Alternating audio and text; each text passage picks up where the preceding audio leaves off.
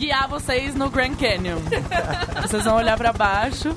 Segundo minha avó, que foi no Grand Canyon, vó, o que, que você achou do Grand Canyon? Um buracão horroroso.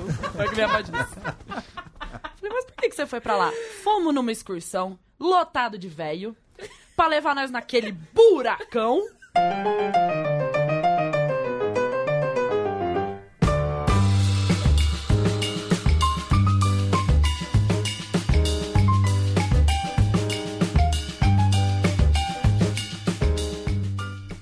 Oi, eu sou Camila Cabete. Eu sou Beatriz Alves. Nós somos As as, Desqualificadas. Desqualificadas. Conversas divertidas, sem filtro e sem vergonha.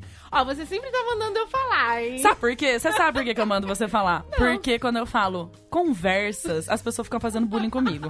Ainda bem que nós temos um convidado lindo, que tem sotaque igual ao meu. Sim. Quer dizer, mais ou menos parecido. Mas aí a Camila fala conversas. É mais bonito, entendeu? Muito mais. Porque eu aponto o dedo pra ela, vocês que não estão aqui no estúdio. É, eu falo pra ela gravando, falar. a gente fala e ela faz assim, ó. Aponto o dedo pra ela. Gente, a gente tem aqui um super convidado que a gente marcou com bastante antecedência. Eu acho que a gente nunca marcou com tanta ante- antecedência assim um convidado, né? Na verdade, é só as pessoas muito ocupadas e chiques que tem esse problema. Karina e ele, né? Exatamente. Agora, as outras pessoas que têm ó, agenda fácil. A gente cata e vem pra cá, né? Exatamente. A gente, a gente suborna essa pessoa É. e fala: a gente vai te levar pra jantar, vem aqui num lugar. e elas vêm. Aí a pessoa que é muito ocupada, a gente tem que bo- botar na agenda, checar. Assim, igual no consultório, né? A gente liga e fala: Oi, tudo bem? Você tem agendado uma gravação de podcast? Posso confirmar? Aí falou: Pode. Daí veio. Ah, gente, mas a gente tem um super convidado, um super qualificado. E eu tô muito orgulhosa que é o terceiro homem hétero que a gente traz aqui. Ponto Tirando das Lê. meninas. Luciano Tauba. Luciano Tauba é o nome que tá no LinkedIn. Ah, é? Luciano Salles de Souza, mas tá ótimo. Por que Tauba no LinkedIn? Apelido de Porque eu faculdade. sou de Taubaté. Ah! Sabe o que, que eu pensei, obviamente? Tauba de tiro ao Álvaro. Vocês são as figuras. né? Luciano, você é qualificado em quê? Na vida pessoal ou profissional? Essa Tudo. resposta é o A que o seu quer- coração mandar. A gente quer tudo. Bom, eu acho que eu sou qualificado em manter a harmonia e tentar evitar problemas. Maravilhoso. Maravilhoso. Isso na vida pessoal e na profissional, No né? profissional também. É mesmo, se encaixa mesmo, porque você. O que, que você faz na vida profissional? Eu sou cirurgião plástico. Cirurgião E plástico. vocês achando que ele mediava é, casal tentando divorciar, né? Não, não, não. Às vezes sim. Nossa, Porque manter a sério? harmonia parece que é assim, tipo, ele tá de mediador aqui. Exatamente. A gente tá num momento bem complicado em é, questionando várias coisas em relação à beleza, porque eu tô lendo aquele livro, né? Gente, não aguento mais a Camila lendo esse livro, vocês não estão entendendo. Gente, não dá pra ler em um mês, não dá pra ler em dois meses. Você tem que ler em quatro meses, porque é tanta informação e tanta desconstrução que você precisa ler e dar uma digerida no que você leu. Que o livro é O Mito da Beleza. E justamente depois que eu comecei a ler, a Karina, maravilhosa, a ginecologista maravilhosa, que tem provavelmente várias pessoas que escutam a gente que tá indo e marcando consulta com ela. É, ela indicou o Luciano e ela falou: gente, o Luciano vai, cara, vai adorar conversar com vocês. Vocês podem tirar várias dúvidas e tudo. Falei, gente, perfeito. O livro perfeito com o convidado perfeito. Oh, maravilha, vai ser um prazer. Eu vou tentar tirar todas as dúvidas que Eba. surgem. Mas eu tenho uma. Vamos começar do começo. Você sempre soube que você queria ser cirurgião plástico? No quinto ano da faculdade de medicina, Você tinha uma outra ideia antes e mudou? eu tinha ideia de ser otorrino, até acompanhei os trabalhos da Liga de Otorrino durante a faculdade, cheguei a ser presidente da Liga de Otorrino. Nossa. E quando eu fui para a vida prática no internato, me desiludi completamente. Porque era só cera de ouvido, cera de ouvido, cera de ouvido. Ah, Daí- entendi. Eu tava pre- imaginando que a minha vida seria muito diversa, de repente ficou sem graça demais. Você queria botar a mão na massa, você queria cirurgia, né? Queria cirurgia, queria procedimento. Algum Entendi. procedimento que saísse do consultório só de conversação. Se bem que eu adoro psiquiatria também. Que não tem Olha. procedimento nenhum e é muito legal. É muito legal. Olha, é difícil um médico falar que psiquiatria é legal, E né? você sabe que o meu psiquiatra se formou em Taubaté também. Sério? legal. João Emílio, vai que você se conhece. É brother, meu. Não, engra- foi engraçado quando eu chamei, eu mandei um, um- um convite via WhatsApp pro Luciano. E aí eu falei, então, Luciano, é, é, obrigada pelo seu tempo. Você vai sair de uma cirurgia pra encontrar com a gente. Você vai chegar super cansado e tudo. Aí ele me respondeu, cansado? Eu vou sair pilhado. Pra mim é um prazer estar no centro cirúrgico. É. Cirurgia plástica eu adoro. É, adoro os desafios da cirurgia plástica também, que são do dia a dia. Uhum. E eu saí do centro cirúrgico e vim direto pra cá. Só parei pra cortar o cabelo, que eu falei pra vocês. É, A gente tá falou, é bom. podcast, não é canal no YouTube. Desculpa falar isso pra você, que as pessoas não vão te ver, mas ele quis cortar o cabelo mesmo assim. Mas, assim, eu e a Camila, a gente ficou muito assim, ai meu Deus, como que a gente vai conduzir? Porque a gente tem tantas perguntas e não sei o quê. Mas, assim, é, puxando de novo, vamos voltar do começo, né? É. Você resolveu lá ser cirurgião plástico. E aí, a maior parte dos cirurgiões plásticos que não tratam queimaduras, essas coisas assim, que eu imagino que não seja a sua especialidade, eles vão lá abrir um consultório e começar a atender as pessoas. Foi o que você fez. Ou. Sim. ou E representa só 10% dos cirurgiões plásticos do Brasil. Aquele que abre um consultório e vive do seu consultório particular. É 10%. mesmo? 10%. O restante vive do quê? Plantão, é, Ah, tá. serviços de, de queimados, é, Uhum. residências médicas de ensino. Tem muito queimado? Tem muito queimado. A quantidade de paciente que se queima é incrível e a maioria dos acidentes são dentro de casa.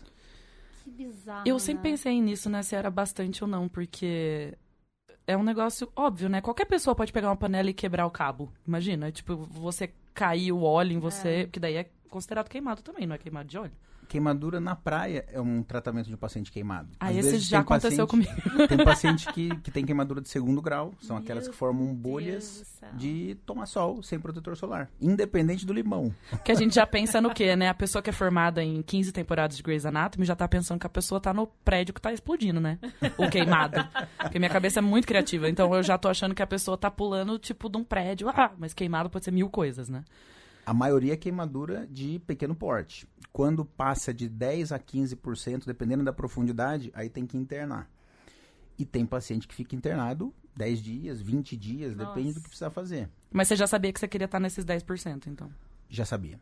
Você Desde- queria ter o seu consultório Sim. e. Como eu disse, meu pai é ginecologista e a vida inteira eu via ele indo pro consultório, indo fazer parto, voltava pro consultório, para casa. Então, para mim isso era uma coisa normal do dia a dia. Uhum. E eu acabei indo fazer cirurgia plástica, que eu adorei quando eu estava no quinto ano e fiquei na dúvida se eu, ia, se eu ia fazer o torrino ou não. Eu acabei encontrando com um cirurgião plástico no aniversário do meu pai. E ele falou: O que, que você vai fazer da sua vida? E eu tava na semana da dúvida. Tinha acabado de me Olha. desiludir. Eu falei: Não sei. Ele falou: Vamos lá no meu consultório pra você ver eu fazendo umas cirurgias. E ele tem uma clínica lá em Taubaté. Ele Aham. sabia que você ia gostar. Daí É, eu fui, eu vi ele operando, eu falei, resolvi. É isso que eu quero pra minha vida. Falei, eu preciso, porque na faculdade normalmente não tem o acesso à cirurgia plástica estética. Hum. O que a gente aprende na cirurgia plástica de faculdade é reparadora. Então a gente não tem nem, a gente passa os seis anos da faculdade de medicina e não vê um silicone de perto. Não vê. Só quem tem acesso a alguma clínica particular. Nossa. E eu tive esse privilégio. Dr. Djalma, lá em Taubaté, famoso cirurgião plástico lá no Vale. E me encantou. Falei, é isso que eu quero pra minha vida. E, e como que funciona? Porque eu acho que eh, coisa de cirurgia plástica é muito indicação, não é? Muito. É No puramente meu caso, indicação, né? 95%. E, Ah. e, e a primeira, que não tem indicação? A primeira paciente, aí o cara tem que se virar. Aí é a mesma coisa o cara que chega do interior, vem pra São Paulo e vai pra balada sozinho, sem nenhum amigo. Esse cara fala, precisa. Eu vou ter que respirar e fingir que eu já nasci aqui. É isso aí, ele tem que estufar o peito e falar. E foi um silicone sua primeira cirurgia? A primeira cirurgia foi uma lipoaspiração pequena. Graças a Deus, Deus mandou pra mim uma paciente bem magra que só tinha uma gordura no flanco, que é o famoso pneu, e ela foi com a minha cara. Ela falou: "Gostei de você". E eu fiz essa lipo pequena. e- Gostei de você, eu tô aqui sem fazer nada, eu vou fazer uma lipo. Porque eu tô aqui sem fazer nada. Que interessante. É assim, na- no hospital que eu fiz a minha residência, que é o que é o Hospital da Cruz Vermelha, é o antigo Hospital dos Defeitos da Face. Lá, aí a gente fica de plantão e a gente fica o tempo inteiro tendo contato com todos os funcionários. E quando você é uma pessoa que cumprimenta o pessoal desde o do, Pois do é. profissional mais simples do hospital até o presidente, do mesmo jeito, com o mesmo respeito, as pessoas falam, pô, esse cara é legal. Daí, É porque de tem repente, muito médico escroto, né? Tipo. Você encheu a boca pra falar agora, né? escroto. Mas é que até a Karina salvou minha vida, que eu fiquei desesperada. Ela tava trabalhando pra caramba, ela não podia me responder. Eu Ah. tive uma infecção, fui parar no hospital. Por sorte, a Camila tava aqui e ela ficou sete horas comigo no hospital. Porque meus amigos ficaram tão desesperados quando eu passei mal, que eles me levaram pro hospital mais perto. Não teria sido meu hospital de escolha, mas naquele momento eu não estava podendo opinar. Aí Camila foi lá me acompanhar. E se eu tivesse sozinha, como é 99% dos casos que eu tô no hospital, eu já tinha agredido alguém fisicamente e verbalmente centenas de pessoas. Eu não deixei ela se comunicar Ela com não ninguém. deixou. Eu só ficava lá longe na cadeira de roda aqui, ó. E Aí eu... eu- falava, Camila, vai lá falar pra mulher que eu vou fazer xixi. Se ela não fizesse ultrassom agora, eu vou fazer xixi nessa cadeira. Não, eu resolvia tudo, tipo, Ela ia lá- as coisas com amor. Boa noite. A paciente Beatriz, ela vai demorar muito pra ser chamada? E eu assim, não, porque não sei o que. O menino tava esperando também ele. Moça, você tá esperando faz tempo? Não sei o que. Ele, puta, uma outra vez eu vim aqui e fiquei do mesmo jeito. Aí eu, você tá querendo dizer que eu ainda vou ter que segurar esse xixi? Eu vou fazer nessa cadeira que eu quero ver eles limpando a Camila. Calma, eu vou lá perguntar pra ela. Não, eu falo, eu falo com conhecimento de causa, porque um, um dos meus. Eu acho que foi meu primeiro emprego, eu tinha 18 anos, foi como recepcionista de uma clínica oftalmológica. Olha, eu não sabia dessa informação, Camila. É, meu primeiro emprego.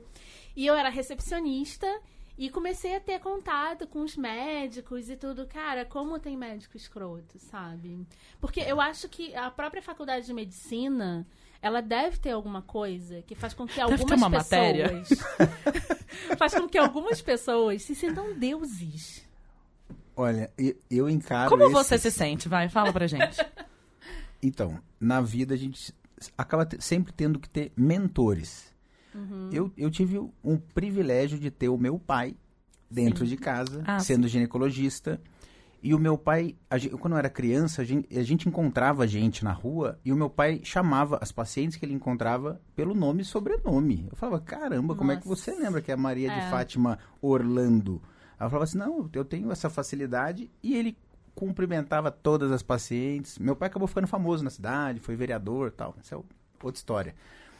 Mas o meu pai sempre me ensinou muito bem como você, apesar do, do- da posição que você ocupar em qualquer hospital, ou no consultório, ou na vida social, você não pode perder a sua essência. Você tem que ser uma pessoa simples. Exatamente. Por mais bem vestido, carro bonito, por mais admirado que seja, você- se você perder a sua essência, ferrou. E o meu pai, é, ele é daquele médico que todo mundo respeitava muito, ele era super é, enaltecido na cidade, mas ele ficava na praia de sunga, tomando caipirinha e dando risada com todo mundo. Ou Então, seja, uma pessoa normal, normal. sabe? É, graças a Deus, como todos, É, né? Exatamente, como todos É, mas- deveriam É, ser. como todos deveriam ser. E assim, eu, eu confesso que eu tento desconstruir isso na minha cabeça, mas se você perguntar o que, que eu penso de um médico, eu realmente acho que ele é mil vezes melhor do que eu. Tipo, olha o que o cara faz, sabe? Tipo, ele tem a capacidade de salvar uma vida. Então, assim, eu tento eu mesma não ficar pensando Não, ele é mil tanto... vezes melhor do que você naquilo. Naquilo, eu sei, mas é muito difícil eu, eu tirar essa coisa de colocar o médico lá em cima, entendeu? E, por exemplo, a Karina é muito boa nisso. Porque, É. tipo, A Karina eu é converso pra igual, com ela, né? é, eu converso com ela numa boa, mas ela é uma das poucas médicas que eu me sinto muito à vontade. E eu me senti à vontade do minuto dois que eu tava conversando com ela. Do oi. Na hora de É, Oi, exatamente. Tudo bem que eu já tinha sido bem recomendada, minha amiga já tinha falado, mas eu me senti muito à vontade com ela. E eu me sinto sempre. Isso nunca muda, nunca altera. E os outros médicos, talvez, até um pouco meu psiquiatra. Quando eu entro, eu já sinto assim, ó, eu tô aqui, sabe? Tipo, ele tá aqui, eu continuo aqui. Aham. E com ela, não, eu acho que a gente tá aqui conversando. Mas eu acho muito louco isso, porque é uma coisa que eu tento não ficar pensando. Porque, exatamente, você é muito bom no que você faz, mas você já vendeu livro? Não vendeu, eu tenho Não, certeza livro. que eu vendo livro melhor que você. E eu nem me sinto mil vezes melhor que você. Pois é, essa é a questão. Tipo, é uma profissão que requer uma dedicação bizarra, né? Muito maior do que algumas outras prof- profissões. Mas é todo mundo igual, todo mundo é ser humano e tem os mesmos erros. E, e- mas, mas eu sentia isso quando eu trabalhava nessa clínica. É, fora os assédios e abusos e, e tudo mais. E tudo os colírios que você tinha que pingar no olho das pessoas. Pois é, exatamente. E, Mas assim, é, dentro da faculdade de medicina, quando você resolveu fazer a cirurgia plástica, você sofreu preconceito?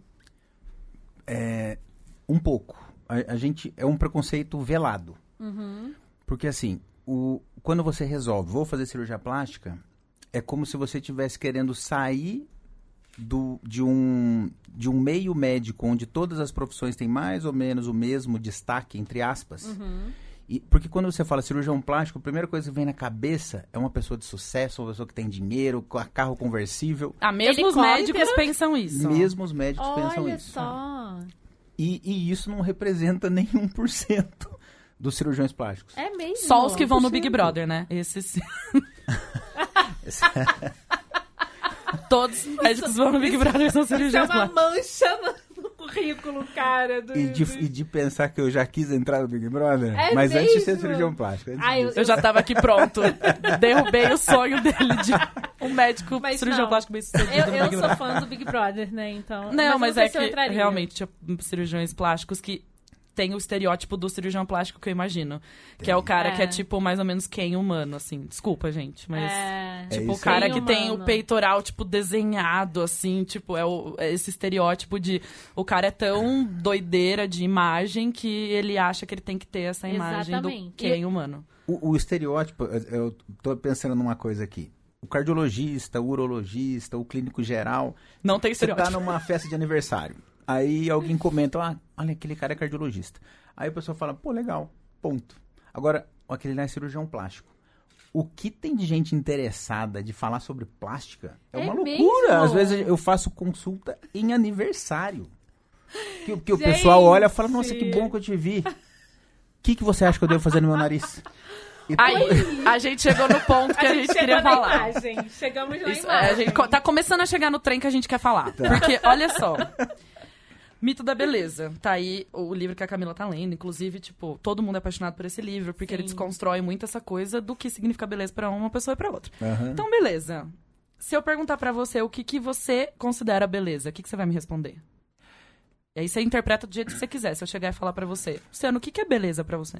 como é muito subjetivo, eu, eu acho que a beleza é o que é agradável aos olhos de quem vê. Então, mas se é subjetivo, como que você faz seu trabalho? Existe um negócio que me ajuda muito, que é foto Revista de Vogue. antes e depois. Então, a paciente chega no Ah. consultório, ela fala, eu quero turbinar, mas eu quero um negócio bem natural. Então, Aí- bem natural. O que, é bem natural? É. Aí, vo- aí eu pego e mostro foto de casos naturais e ela fala, não, assim tá ruim. Daí- Então não é natural, né, meu anjo? Meu anjo. Então não é natural o que você quer. Você quer. Porque um peito empinado assim, ó, não é natural, no caso. Aí eu mostro foto de duas bolas no tórax, ela fala, esse tá lindo. Meu Deus. Então, Então, meu assim, anjo, não é natural, meu anjo. É isso. Eu preciso entender o que a paciente quer. Então, E eu, você eu faz acho que na- qualquer coisa no- como que ela assim? quer? Na plástica? É. Não. Até eu onde a pele casado, aguenta, né? Tenho três filhos. Não posso fazer tudo. Até onde a pele vai aguentar. Porque eu imagino que, tipo, É. né? Ainda precisamos segurar o silicone dentro de você, né? É, eu costumo falar que quando a gente tenta desafiar Deus, por exemplo, uma paciente tem um tórax estreito e quer uma prótese de 500. Você está desafiando o que Deus deu para ela. Vai ter problema. É. Então, e, e tem às vezes paciente que chega querendo coisas bizarras. E ela fica, tipo, insistindo. Mas eu Muito. quero assim. Mas eu pago. E É você assim. fala não. Todos os dias, sem Ele é- exceção, ele é eu calmo, né? contraindico procedimentos. Todos os dias. Todos os dias, sem exceção. Tô atendo o paciente, eu falo, esse caso não dá para fazer. E a maioria dos casos que você recebe, você sente que é uma demanda realmente da pessoa? ou é uma demanda. é, ou, é um- ou você sente que é uma demanda da sociedade, Do marido. ou uma demanda do marido. O que, que você sente mais, assim, nas, nas, nas demandas das suas pacientes? É, Dos seus pacientes? eu me considero uma pessoa equilibrada, emocionalmente. Então, Aham. como eu, eu tento contraindicar procedimentos que eu acho que não são legais, a maioria das pacientes no meu consultório são pacientes, entre aspas, normais. Entendi. Às vezes a gente se surpreende também, no pós-operatório. Normalmente são pacientes normais que, que. Isso é muito comum. A, a paciente do cirurgião X ela vai acompanhar mais ou menos a personalidade dele. Então, um cara muito olha malucão que faz só. tudo. Esse cara tem um consultório muito maluco também. Entendi. A, a, a paciente, ela encontra o maluco pra fazer as, as maluquices nela, né? Pô, tem paciente que passa em 15 cirurgiões plásticos pra, pra que ele faça o que ela quer. Um fala, Meu não, não, não, não, não, é Deus. até ela achar um. E às vezes consegue, é o Brasil. Que doideira. Ai, gente, é- eu não sei nem por onde eu começo. Então, de novo, eu vou falar o negócio da beleza, né? Você, por exemplo, eu cheguei lá no seu consultório. Desculpa, isso nunca vai acontecer, mas vamos supor que eu entrar no seu consultório. Por que não, Beatriz? Porque, vou contar um trem pra você que eu contei hoje, acho que eu nunca tinha falado isso pra ninguém. Conte. Ninguém na minha família, todo mundo na minha família tem a orelha tão bonitinha. Aí não sei que raio que aconteceu com a minha orelha, que ela tinha um trem assim, ponto, parecia o, a, o do Aragorn lá, Ah, como ela que era é muito linda, gente. a filha do Steven Tyler. Aí eu tinha essa orelha aí. Liv Tyler? Aí, Liv é, Tyler. no filme do Senhor dos Anéis, no caso. Aí, eu tinha essa orelha aí. O que nome não, da personagem? É, eu tinha essa orelha aí que até eu achava ela normal. Tá. Mas aí as eu praticava. Você pode não acreditar, mas eu praticava todos os esportes na escola. Se você não acredita, é Não, verdade. com Eu 1,80, também. Sim, jogava basquete, Com óbvio. 1,80 Não, porque você não, você não pode ser alta que eles já dão uma bola de basquete na sua mão. Queira você ou não. É verdade. E tipo assim, se eu não quisesse ser pivô na vida, não tem alternativa. É tipo, o que, que mais você vai fazer no mundo com 1,80 além de pegar as coisas no alto? Vai ser pivô. Fui lá, eu ser pivô. Então você imagina, eu não cortava o cabelo, eu gostava de cabelo comprido, e eu não prendia o cabelo, porque se eu prendia o cabelo, as pessoas riam da minha orelha. E assim, eu comecei a esconder minha orelha porque as pessoas riam. Aí o que, que a senhora, minha mãe, fez, querendo me proteger? Vamos fazer essa menina fazer cirurgia. E é um pós-operatório do cão, essa merda dessa cirurgia na orelha. Então, com uns 12, 13 anos, eu fiz essa cirurgia. Mas porque minha mãe fez eu fazer essa cirurgia. Porque eu acho que ela viu quanto eu sofria, porque eu não prendia o cabelo. E aí eu fiz essa cirurgia, eu sofri igual uma louca. Teve- eu lembro da cirurgia. Eu lembro deles conversando no meio da cirurgia, Ai, de sentir um gente. incômodo e depois acordar na minha casa com a maior dor que eu já senti na minha vida. Então, assim, hoje eu tenho uma orelha padrão, que as pessoas acham que é boa. Mas, assim, eu não queria ter passado por essa cirurgia. Pra e eu vocês que estão lembro. ouvindo, a gente tá com fone, eu tô curioso pra ver a orelha Eu dela, vou, não dá eu pra vou ver. mostrar. Mostra. Minha orelha é tipo uma orelha normal agora, eu acho. É, Você já tá sim. querendo fazer outra cirurgia na minha orelha, né? Eu nada. Pois é, agora eu tenho uma orelha padrão, pessoal. e, e assim, eu não queria ter feito isso. E eu lembro que quando eu acordei morrendo de dor, meu irmão ria e falava assim: Nossa, tem um negócio muito grande na sua cara, não sei o quê. E aí, tipo, eu tive que ir pra escola. E aí as pessoas perguntavam por que, que eu tinha faltado na escola. Foi muito traumático pra mim. Ai, minha mãe vai escutar e vai ficar falando: Ai, olha o que eu fiz na sua vida. Ai, mãe, já supera, eu já superei você também. e sofri muito. E aí eu entro em hospital. Tipo, eu fui visitar um amigo nosso que infartou com 30 anos. O tempo inteiro eu ficava conversando, não sei o quê, mas eu não via a hora de sair daquele hospital, entendeu? Eu tenho pavor de clínica hospital, não posso nem ver um jaleco. E minha mãe é dentista. Que eu tenho pavor, sabe? Eu não gosto do ambiente do hospital, eu não gosto de cirurgia. Eu fico pensando, se eu tiver pra morrer, eu tudo bem, né? Me opera. Mas de outra forma, eu não vou fazer cirurgia mais em nenhum. Eu queria fazer do olho porque eu sou míope. Não vou fazer. Não vou fazer. Então eu fico pensando, não sei se tem alguma relação com isso ou não, mas assim, óbvio, sempre dá pra mudar alguma coisa porque, né, o patriarcado tá aí, a indústria tá aí pra mostrar que eu sou horrorosa. Mas eu ainda bem que eu tenho essa coisa que eu não gosto. Então, tipo, eu fico imaginando as pessoas, essas mulheres que fazem vários procedimentos, eu acho que elas são guerreirinhas, porque é o pré-operatório, é o pós-operatório, é o negócio da cirurgia. E assim, várias pessoas da minha família já fizeram várias cirurgias plásticas e eu tenho pavor. Então, vamos fechar esse parênteses e voltar lá. Eu tô entrando no seu consultório. Aí eu chego lá e falo: Oi, tudo bem, Luciana? Aí você vai falar o quê? O que, que você procura? Provavelmente você vai falar isso, né? Por que, por que estamos Primeira aqui pergunta, hoje, Beatriz? Quem foi que te indicou, Beatriz? Foi a Camila Cabete, ela fez silicone com você. Pô, legal, É, paciente Gente, ótima. é mentira. É, aí você vai falar, tipo, oh, legal, Camila, adoro a Camila. Ficou bom o peito da Camila, né? Ficou. Aí você vai perguntar pra mim o quê? Eu Tipo, vou falar assim, e aí, o que te trouxe aqui? O que, te incomoda? é igual psicólogo fala isso também, né? Psiquiatra também. Aí eu vou falar, ah, então, tudo me incomoda, doutor. Tudo. Tudo. Essa região aqui, ó. Aponta com um dedo. É assim. Aponta De com o dedo, eu tô embaixo. fazendo meu corpo inteiro. Aí eu vou falar assim, olha, eu fiz essa cirurgia na orelha porque eu era elfa, não sei o quê. Mas assim, ah, eu tô acima do peso, eu acho que meu peito não é bonito. E eu vou falando tudo isso pra você. O que, que você vai? Vai? Tamo na consulta aqui. Você tá- é verdade? Você quer fazer tudo? Aí eu vou falar, ah, não sei, eu posso pagar. Mentira, não posso, mas. Eu posso pagar. Você acha que eu consigo fazer tudo? Não, de jeito nenhum. A, cirurgia plástica tem, não é pra todo mundo. Não é pra todo mundo. Se a gente for fazer cirurgia Uhum. Mas eu plástica. tenho dinheiro, viu, doutor? Que bom, maravilha. Sou vai pra riquíssima. Disney, aproveita a viagem. eu digo que não é pra todo mundo porque assim, ela é, é muito bom fazer cirurgia plástica quando ela vem pra para somar uma coisa que o paciente tá incomodado e que a vida vai ficar melhor. Mas daí você vai mandar eu pra terapia, então, né? Porque Não. se eu falar que meu corpo inteiro me incomoda. Eu vou perguntar pra você, te incomoda mais o sobrepeso ou a- o peito caído e a mama, a- o abdômen caído? Você vai ficar tentando reduzir a minha cirurgia pra uma cirurgia só. Primeiro que eu não falei que meu peito é caído, tá? Você me respeita. Olha só como é que é complexa essa. essa Provavelmente Não, eu eu ia- tô, eu tô gente. tentando te enganar mesmo. Eu não tô aqui pra fazer eu fa- você se sentir confortável. Eu tô aqui Tá. pra te incomodar mesmo. Provavelmente eu falaria pra você, Bia, se você perder peso, a chance de ter complicação é muito menor e a chance de você ter sucesso na cirurgia, você gostar, suas amigas gostarem e você me indicar um monte de paciente aumenta muito. Olha, então, assim, eu, tá eu tenho que pensar em tudo isso. Exatamente. Porque se eu opero você e eu, ah, comercialmente falando, se eu opero uma paciente, eu vou ganhar o dinheiro dela e ela não ficar satisfeita, às vezes eu vou gastar muito mais dinheiro pra acalmar a fera Nossa. Alguém que já acordou e falou, odiei, volta? Eu acho que todo cirurgião plástico já teve resultado insatisfatório, Ah, Dá pra você fazer principalmente correção no também começo da profissão. Quando você tá lá na balada sozinho, você chegou do interior, chegou na Você balada, sempre beija a boca errada. Caramba, o que, que eu tô fazendo? E daí você vai aprendendo. Hoje, digamos, entre aspas, eu já tô velho já. Então, eu já tenho 10 anos como especialista da sociedade plástica.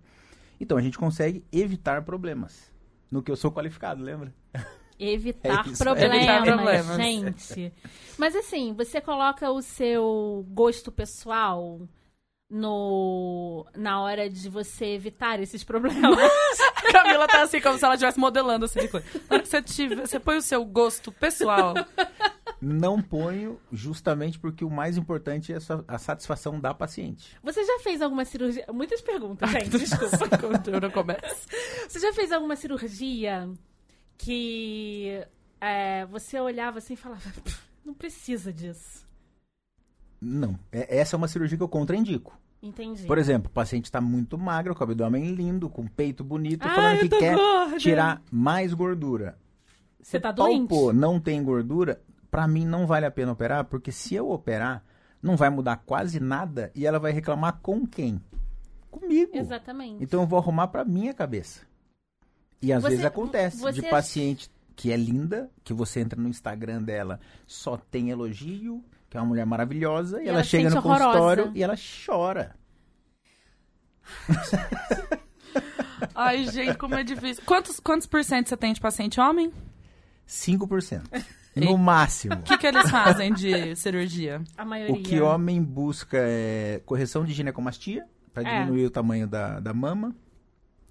Lipoaspiração geral no corpo todo, principalmente no abdômen. E orelha de abano.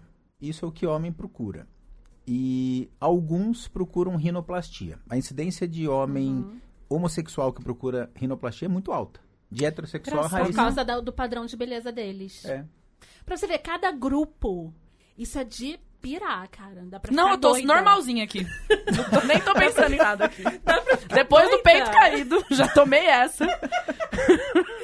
Não, cada grupo. Você não falou É que você não me caído. conhece ainda, mas tá conhecendo agora. É brincadeira, tá? Não, cada grupinho, subgrupos, tem um padrão Tem um de beleza padrão, diferente. exato. Por exemplo, você deve ter as pacientes Kardashian e as pacientes que querem tirar tudo porque elas querem pesar o menos de gramas possíveis. É isso aí. É, Aí. a- é- é uma emoção. Então, assim, o cirurgião plástico tem que estar descansado e atento na consulta, porque se ele deixar passar batido alguma informação importante, pois é. se ferrou. Então, Nossa. assim, p- p- na verdade, o cirurgião plástico que, que tem sucesso e que as pacientes recomendam e que é um cara bem visto, É o paciente que tem é paciência. o, o cirurgião plástico que sabe fazer a boa indicação. Porque o treino na cirurgia, ele não é gênio, ele só é um cirurgião bem treinado, ponto. Uhum. Porque onde você vai marcar, onde você vai cortar, cauterizar, dar ponto, isso daí é treino. Agora, o que indica bem, esse daí é o que tem mais sucesso. Que é o que você faz, que é harmonizar, né? Ou você tem Tentar uns fazer computador, os- assim- Os procedimentos harmonizando com o todo. Pra pra que fique tudo dentro do considerado normal, proporcional e não fique bizarro. Porque é uma propaganda negativa Mas também. lá, bizarro, né? Tipo, bizarro não. É fora do padrão estético que as pessoas querem. Porque é, é tudo muito relativo. É o que você mesmo falou, é, tudo é subjetivo. Muito. Se você falar, ai, mas isso é bizarro. Mas você concorda que o que é bizarro pra você não é pra mim? Sem dúvida. Você é psicanalista também? Ela, é- ela tá na terapia, ela tá Ai, super gente. animada com isso. Camila tá numa vitória que eu tô na terapia, gente. Vocês não acreditam a alegria dessa Gente, eu menina. consegui! Eu só fiz isso pra ela parar de me encher o saco. Maravilha. E ela tá adorando. O problema é que a pessoa chora muito, né? Não aguento mais chorar, gente. Faz bem, pô. Não, fa- ótimo, mas Desopila o fígado. Porque eu acho que. Uma coisa que eu falo. A gente fala muito disso, né, Camila? Acho que a gente fala. É. A maior parte do tempo a gente fala disso. Por exemplo, eu sou uma pessoa que viajei muito nova, porque eu fiz intercâmbio na, no colegial. Uhum. Então eu acho que isso. Quando eu fico sempre batendo nessa tecla, como isso mudou minha vida, as pessoas acham que é conversinha e tal. Mas você imagina que eu saí de uma cidade de 90 mil habitantes e fui do outro lado do mundo, na Finlândia, onde as pessoas fisicamente são completamente diferentes. E aí, de repente, as pessoas estão falando que eu tenho os olhos mais lindos que elas já viram. Da pessoa, isso que finlandês é super tímido. Ficar assim, eu não consigo parar de olhar pros seus olhos. Aí eu, Você gente, gostou mas da Finlândia, então? meu olho não tem absolutamente nada É demais, porque todo né? mundo lá tem Porque olho todo mundo claro. tem olho claro. Aí eu falei, nossa, acho que eu vou arrasar. Então, se meu olho tá fazendo esse sucesso, meu amor. Aí eles falavam, é, mas a sua pele é muito branca, né? Igual de todo mundo aqui. Ou seja, era só o olho mesmo que era bonito. o resto eu era igual a todo mundo.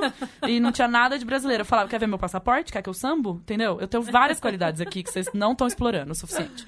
Mas eu conheci muitas pessoas. Inclusive, a primeira intercambista a sair da África foi na minha cidade. Minha amiga saiu da Botsuana, Alebo. E a gente tava numa cidade do interior que as pessoas basicamente nunca tinham visto uma pessoa negra na vida. Então, assim, ela andava, eu só andava atrás dela. Eu falava, bem, lidera, que essa cidade é sua. Isso aqui é seu. Você fez assim, alguma coisa vai acontecer pra você. Porque as pessoas chegavam e falavam, eu quero muito con- conhecer você. Tipo, eu não conheço ninguém da África, não conheço nenhuma pessoa negra. Elas queriam ver ela dançar. Tipo, é meio bizarro se você for pensar, É. mas é que minha amiga lidava muito bem com isso. Ela adorava atenção. E ela falava, tipo, ah, eles querem ver eu dançar, então eles vão me ver dançar a noite inteira. Ela adorava. Mas então, assim, eu tive contato com muitas pessoas diferentes. Aí todo mundo, nossa, Finlândia, todo mundo deve ser super alto. Eu, não, gente, todo mundo é mais baixo que eu, sabe? Eles acham que vai ser uns vikings de 3 metros de altura. Então eu acho que eu já tive contato muito jovem com pessoas muito diferentes. Então eu sempre fui uma pessoa que, apesar de sofrer a, a pressão que o mundo coloca de eu ter que ser de uma maneira, eu consigo enxergar a beleza das pessoas talvez de uma maneira muito diferente. Porque... Tanto que, quando a Bia fala que achou um cara bonito, você, você não tem um estereótipo de cara bonito que a Bia acha. Pode Porque ser qualquer acho tipo muita gente bonita. Exatamente. Pode ser uma pessoa. Você é bem Não. flexível. Sou Ela é muito flexível. Eu- Muito. Eu sou assim, gente. É meu jeitinho. E, e eu, eu acho que foi porque eu viajo muito e eu tenho contato com muitas pessoas diferentes. E eu acho que abriu minha cabeça. Então eu nunca fui a pessoa que fica folhando revista, que todo mundo é igual. Quando eu fiquei sete horas no hospital com a Camila, eu fiquei assistindo a programação da Globo, eu fiquei assustadíssima, porque parece que é tudo os mesmos ator. Porque eles são tudo igual, né? É, e Os homens e mulher, tem, tudo igual. Quando tem o mesmo cirurgião e todo mundo faz cirurgia plástica do nariz e ficam com o mesmo nariz. É, tudo igualzinho fica. Aí eu falei, nossa, que é assustador, né? Todo mundo meio que É. parece igual. E eu acho que eu fico reparando muito nisso. E tem gente que não repara. A pessoa tá tão obcecada por aquele padrão que ela só acha gente bonita daquele jeito, ela não enxerga outras pessoas que não são daquele jeito.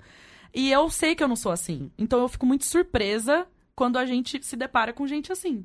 Exatamente. Porque eu sei que eu não sou. Isso, eu não tô, tipo, fazendo drama, mas eu sei que eu não sou o padrão. E, tipo, eu não posso ficar implorando para as pessoas me acharem bonita dentro do padrão que eu sou. Porque não é o padrão que a É. mídia coloca, que o TV coloca, etc. Mas eu sempre falo para as pessoas, pô, você podia ver outras coisas, né? Você podia ver outro tipo de revista, você podia seguir outras pessoas no Instagram. Agora, se você só ficar seguindo as mesmas pessoas que são igual, sua cabeça vai ficar só, tipo, direcionada para isso. Eu chego no lugar e começo a olhar todo mundo. Eu acho todo mundo muito bonito. Aí eu falo, nossa, gente, mas tem muita gente bonita aqui. Minha amiga fica. Você. Onde você tá vendo essas pessoas? Fala aqui, eu acho todo mundo tão bonito. E E aí você eu tá enxergando a beleza de cada um, É. é coisa boa. Pois é, é que você tá em paz. Mas eu sou estranha, você concorda? Tipo, as pessoas não são assim. Então, por exemplo, eu já acho que, por exemplo, você. Eu chego lá, você vai canetar o inteira, bem. Você vai pegar com a caneta piloto azul, você Ela vai falou começar a isso pra desenhar o mim, inteiro. na preparação pra que a gente conversou Aí você vai sobre falar, olha, você tem que mexer aqui, nananã. Ela te imaginou canetando. Eu imaginei Eu essa trouxe a cena. caneta aqui. tá aqui minha caneta. Aí ele vai, tipo, vai projetar um negócio no iPhone dele, vai aparecer minha foto ali, e ele vai começar a mexer na minha cara, sei lá. Então, tipo, pra mim, por isso que a gente queria tanto conversar com você, porque eu não sei como é que é a sua visão disso. Porque o qual- padrão tá na sua cabeça, porque é o seu trabalho, as pessoas vão pedir esse padrão. Por isso que é tão bom ter foto. Com foto, a- porque Não, mas eu tô falando da sua. da, da pessoa física, você. Tipo, quando você olha pras pessoas, o que que fica esse conceito de beleza na sua cabeça? Posto que você trabalha com esse negócio de foto, de padrão, que a pessoa vai querer a cara daquele jeito e o nariz da Débora Seco, sei lá como é que é o nariz da Débora Seco. Mas, tipo, essas referências. Como fica a sua cabeça? Da sua questão de beleza? a minha questão de be- o que eu vejo como bonito, eu acho que isso interfere muito pouco no meu trabalho. não, Muito tudo pouco. bem, não, mas eu tô falando da sua pessoa, porque como você tem interferência do seu trabalho, eu queria saber como é que é separado. Independente se tem interferência ou não, como, como, Como é pra você, você. faz pra separar? Como eu faço pra separar o que eu vejo de bonito no É, consultório? o que, que você acha de, que é bonito O seu conceito mesmo de do beleza. seu trabalho? Porque é muito, é muito, é muito tudo junto, né? Eu tenho resultados que eu achei maravilhosos, que a paciente olha no espelho e fala: "É, ficou bom".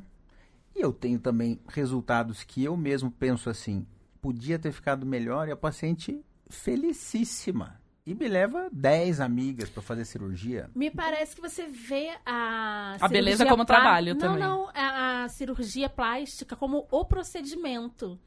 Você não vê como o padrão de beleza que a gente aqui fora vê. É a o, o cirurgião plástico tem uma visão diferente do É. público em geral. Eu tô sentindo, isso tá sendo muito surpreso pra mim, porque pra mim o cirurgião plástico, ele tinha essa, ele tava contaminado por esse por esse padrão de beleza e tudo mais. E não, assim, a gente tá falando e ele tá tipo, Não sei o que vocês estão falando, gente. Eu só costuro aqui e puxo aqui. é isso que ele tá falando. tipo, e não, né? Você vê como um, um procedimento cirúrgico que tá atendendo uma demanda e você viabiliza ou não se você achar que, que aquilo é viável. Isso é muito louco pra mim, porque eu sempre olhei a cirurgia plástica. Com muito glamour, tudo aquele. é, são seriados de televisão. Os seriados, as novelas. Ah, e o- aquele Cirurgião doutor plástico sempre Hollywood, lindo. né? Doutor Ai, gente, Hollywood credo, acabou com a fama de vocês, né?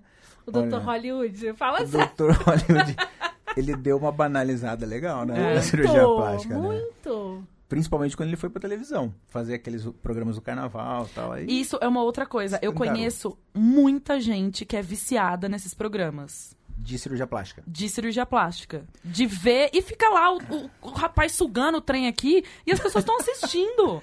Eu acabo assistindo porque Ah, mas- faz Ah, parte é. da minha profissão. Tudo Claro, bem. Não é nem claro. tanto que eu gosto muito Claro. de ver. Mas, por que, as- que as pessoas querem ver? Porque elas querem ver o antes e o depois. É. E você, é, uma coisa que eu queria te perguntar.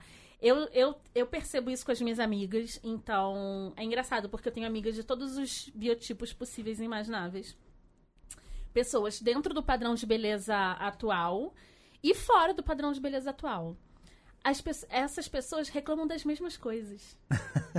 Porque elas estão, É todas estão presas no, no, no- nessa coisa de isso é beleza. Porque isso é beleza. O que, que é a beleza? É o que a gente tá vendo na TV, é o que a gente tá vendo na revista. Isso é o que é. Porque se não fosse bonito, não tava na revista, certo? Então, quando eles excluem as pessoas, por exemplo, o negócio lá do desfile da Victoria's Secret, que falaram, pô, vocês podiam ter modelo plus size e tal. E o cara falou, mas não é o que é bonito pra mim. Eu nunca vou colocar essas modelos, porque não é o que eu quero, não é bonito pra mim. Então, assim, ele está falando exatamente com todas as palavras possíveis que ele nunca vai colocar uma modelo que não é exatamente daquele jeito no, no desfile dele, porque aquilo não é bonito. Então, toda vez que você exclui as pessoas, o bonito é só o que tá lá. E é o que eles sempre estão tentando fazer. As pessoas estão cada vez mais tentando incluir outros tipos de beleza e essa galera cortando. Tipo, não é. E é assim, enquanto tiver assim, o seu padrão no consultório vai continuar. A partir do momento que você amplia, menos paciente você vai ter. O que eu costumo fazer é convencer, entre aspas, as pacientes que o importante é elas terem não o biotipo X, elas têm que a cirurgia plástica vai ser uma aliada para cada um atingir a sua melhor versão possível. Uhum. Eu gostaria de ter Mas- 1,80m também. Ai, você tem cirurgia pra isso? Olha, eu faria, hein? Por incrível que pareça, Camila, tem, isso mas é não é muito cirurgia preocupante. plástica. Se você voasse duas vezes por mês, você não ia dizer isso. Principalmente quando a sua empresa não te paga a primeira classe. Amiga, eu vou toda semana, eu sei. Eu vou confortavelmente toda semana, praticamente. E eu sou muito felizarda porque eu durmo em qualquer lugar, qualquer lugar eu caibo. Mas eu queria ter, sei lá, uns 10 centímetros a mais. Ó, por incrível que pareça, tem cirurgia para aumentar o tamanho. É muito pouca gente que faz, porque o índice de complicação é muito alto. E aumenta em até 10 centímetros a panturrilha. Nossa, você vai... é um eu tô imaginando uma panturrilhona, assim, ó, É, um- bizarra. é um procedimento. Ou imagina se dá cãibra nesse negócio, essa panturrilha desse tamanho. É um procedimento que dura um ano, mais ou menos. Porque Tipo, serra, serra, Serra o, o osso. osso. e. ele fica afastado e daí fica com um fixador do lado de fora. Você nunca assistiu E daí Gataca? cria osso nesse espaço. Aí Deus passa mais um tempo, livre. serra de novo, alonga. É exatamente o que aparece no Gataca. Assiste o Gataca, esse filme é ótimo com o Ethan Hawke. Que ele, ele quer ser piloto e ele é míope. E eles têm mapeamento genético, e como ele é míope, ele não pode porque ele é um inválido. Por exemplo, eu sou inválida, eu sou míope. Então eles separam as pessoas como válidas e inválidas. E o sonho dele é ser piloto de, sei lá, foguete, whatever. E aí o que acontece? Ele pega a identidade de um cara que fica paraplégico. Só que o cara é muito maior que ele. Então ele tem que fazer essa cirurgia pra ele poder mentir que ele é o cara, pra ele poder ser válido e conseguir. horror, E aí cara. mostra exatamente isso. Mostra Não. ele fazendo a cirurgia, ele sofrendo com aquelas, aquelas antenas corrigir, fora da eu quero perna. corrigir algo que eu falei. Eu não faria essa cirurgia. Você faria uma cirurgia agora, Camila? Se tivesse um voucher Luciano aqui, ó. Fala. Não, atualmente não. Mas assim, por exemplo, eu já vi amigas minhas. Assim, eu, eu, eu procuro não julgar. Nunca. Nunca. Tipo, cada uma sabe a dor que é ser quem é. Né? Então eu sei a minha dor e cada uma tem as suas dores.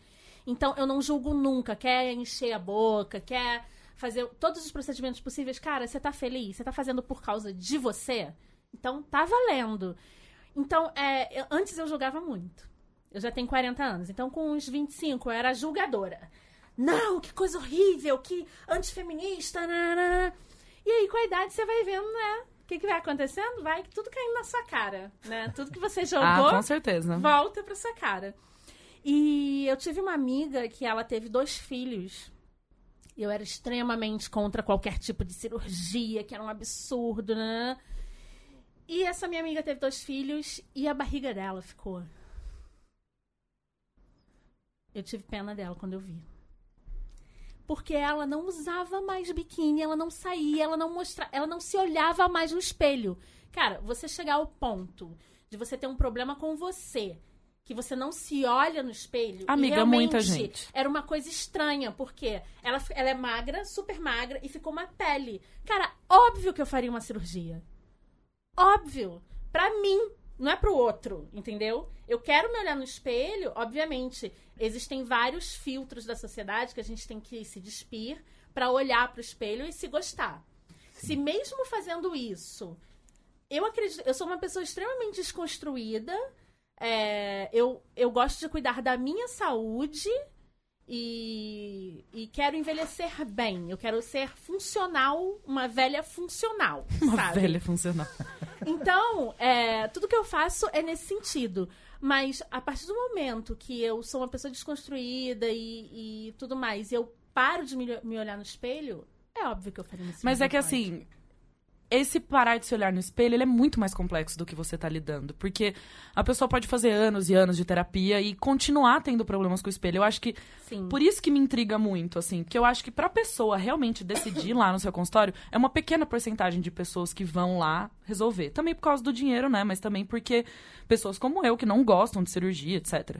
Mas eu acho que pra mim é um negócio tão mais complexo, porque se você perguntar pra mim assim, ó, Bia, você se acha bonita? Eu vou responder não. Você não se acha bonito. Não. Se você perguntar Você pra minha mãe, a minha mãe vai responder a mesma coisa. Então, tipo, eu tenho uma linhagem de mulheres que se criticaram muito a vida toda. Então, eu acho que o nosso negócio Sim. é muito. é, A gente tem tanta coisa pra evoluir ainda na cabeça, assim, eu principalmente, de. Então, assim, eu acho que a cirurgia plástica não é o caminho pra mim, porque eu ainda tô no primeiro degrau lá, sabe? Você tá Eu- se- começando Ah, a é. desconstrução Pode desses ser modelos, que eu ainda né? chego e no momento daí eu falo, tipo, nossa, eu tô maravilhosa. Ai, não vejo a hora de, Não de vejo a chegando aos 40. Ai, amiga, com a graça dos deuses, daqui nove anos tamo lá, né? Oito anos tamo lá. Sério mesmo, quando eu fiz 40 anos, começou com 38. Com os meus 38 anos, cara, melhor fase da vida. Mas mesmo assim, assim, eu acho que vai melhorar. É. Cada, eu- quando eu tinha 20, eu já tô. Tá, eu tô no degrau 5 já, pessoal. já. Já andei cinco casas dos 20 anos até agora. Mas eu acho que ainda tem, bem, uma escada imensa pra eu percorrer. Então eu acho que é. E por isso que eu acho que eu sou uma paciente não indicada, entendeu? Porque eu ainda tenho tanta coisa pra resolver antes de A fazer. cirurgia plástica que dá certo é quando todo o resto da vida da pessoa Tá tá em bombando. ordem. Tá tudo bem. Ah. O casamento tá bom, a vida profissional tá boa, a relação com a família tá boa e você só quer dar uma secada ou você quer dar uma aumentada na mama. Aí tudo dá certo. É que essas pessoas não vendem livro, Camila, porque essas pessoas que vendem livro, elas nunca vão estar tão bem. Porque vender livro é uma desgraça. Então, pra pessoa estar bem profissional, ela não vende livro, E seguramente. tipo, che- já chegou na- no seu consultório, gente, ah, eu quero botar silicone porque meu marido quer. Muito. E É você muito bota? E- Fala pro marido o botar marido- o silicone, então ele fica, ó, apertando ele mesmo. Não, e o marido, alguns vão na Va- isso que eu ia falar, ah, vai junto. mentira. e, e querem definir junto com a mulher, ou, ou melhor, querem Camila, impor o volume do silicone, por exemplo. É porque não é ele que vai carregar, filho da puta. Bota duas, dois tijolos aí nas costas dele e vê se ele aguenta andar três quarteirão. Tô não aguenta. horrorizada Eu já com tive. isso. E, e- e eles acabam, os pacientes assim que têm esse tipo de conflito, colocam o cirurgião plástico no meio da confusão. que Como é que você uma sai vez, dessa? Nossa, ele deve ser muito bom mediador Uma, mesmo. uma Deve. paciente chegou pra mim e falou assim: Eu quero colocar no máximo 300, porque eu não quero nada exagerado e tal. Tá bom. Ô, duas latinhas de Coca-Cola, Foi na- velho, todo dia na sua vida aqui. Ah, pelo amor de Deus. Foi na consulta, tava tudo bem. Aí veio o marido, olhou falou: Pô, doutor, não cabe 400? Aí a mulher falou: Imagina, de jeito nenhum tal. injetava.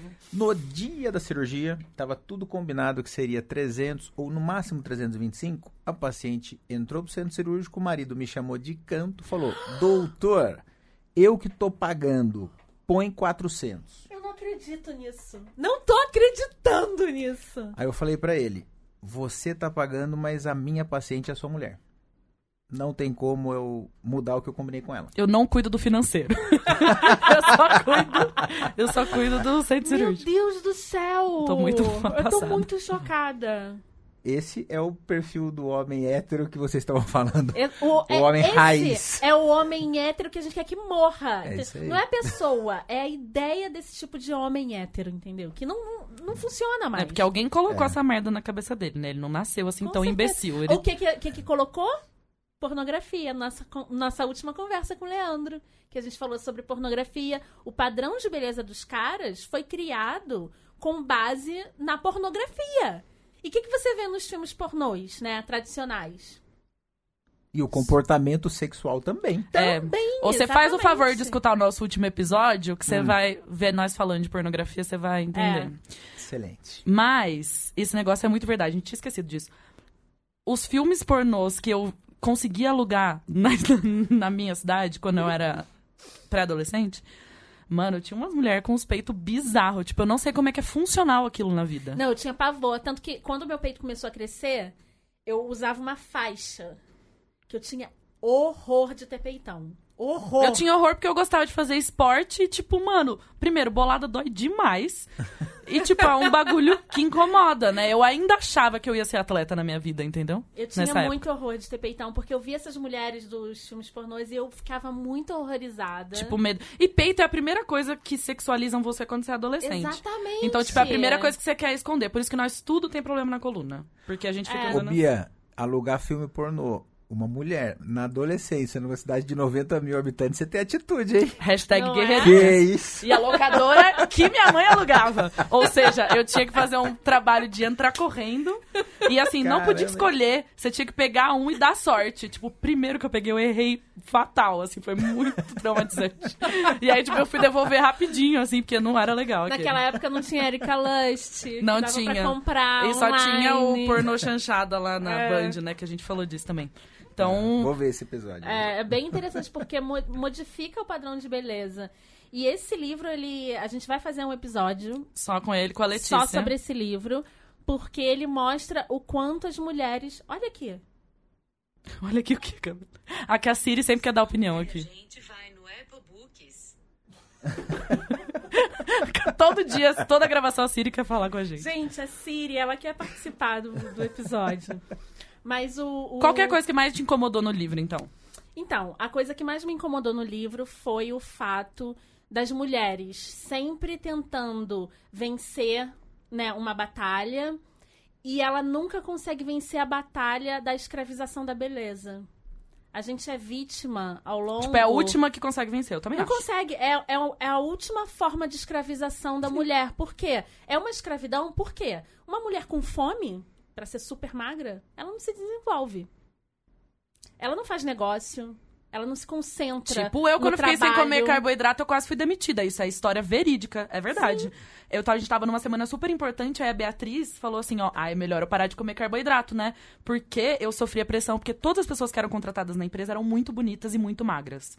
E eu achava que ninguém me respeitava, e eu queria entrar naquele padrão para as pessoas começarem a me E aí respeitar. você não consegue trabalhar, porque tá Aí com eu fome. parei de comer porque eu tava com fome. Aí, sem carboidrato, o meu cérebro não funciona. No meio de uma reunião que eu tava apresentando um negócio pro presidente, Desmaiou. não, não desmaiei. Eu quase agredi as pessoas. Eu tava completamente descontrolada. Fome. Eu não conseguia focar. Eu estava com fome. Tipo, de uma, em uma semana, eu comprei uma, uma saia na segunda. Na sexta-feira eu colocava, ela caía no meu pé. Tipo, eu, eu não comi durante cinco dias. E na sexta-feira eu fui fazer reunião. Tipo, E você eu, eu tava podia feliz ter... com esse efeito? O quê? Esse efeito de estar com a saia caindo e... Não tinha sinapse no meu cérebro pra conseguir raciocinar de tanta fome que eu tava. Pois é, então o livro. Eu tô falando a verdade. Eu, tipo, depois disso, eu nunca mais fiz dieta na minha vida. Porque, tipo, eu vi o quanto me atrapalhou. Eu poderia ter arruinado minha carreira. Foi muito sério. Porque as Tipo- suas, pri- suas prioridades é o seu desenvolvimento. Então, olha só que complicado. Tipo, você tem que, hoje em dia, você tem que ter uma super carreira, você tem que ser mãe, você tem que ser esposa, você tem que, no seu tempo livre, ir pro salão fazer unha e fazer o cabelo. E, cara, você não consegue ler, você não consegue estudar, você não consegue se desenvolver, porque você tem. Então, ele, ele mostra. O que mais me chocou foi isso. Tipo, ele mostra o quanto nós, mulheres, nos dedicamos à beleza, e isso é uma forma de escravização imposta pelo patriarcado. Olha só que merda. Ou seja, a gente arruinou o trabalho dele, né? A gente falando assim, o seu trabalho está escravizando mulheres. Como você se sente agora?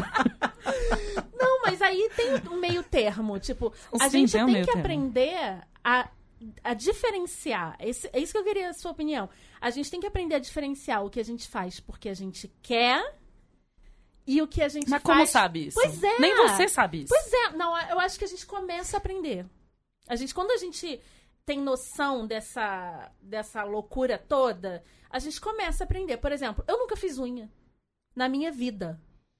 Por quê? É um tempo jogado no lixo. Gente, é muito jogado no lixo. Eu não vou sentar. Mas porque você não pode nem segurar o livro, porque eu sujo tudo o livro quando eu tô lendo. Nunca fiz unha, sabe? Tipo, quando eu tinha um cabelão desse tamanho, tá- dava muito trabalho. Gente, vou cortar, óbvio, porque eu não tenho tempo, porque eu sou uma profissional, porque eu quero nadar, eu quero ir pra praia e dane-se o cabelo. Então, ao longo dos anos, a gente vai se se libertando dessas coisas. Agora, a mulher, ela não é criada pra pra essa liberdade. Nem um pouco. Esse é o problema. Se eu, apesar de tudo, tudo isso, eu tiver, sei lá, eu quero um dia ter gêmeos.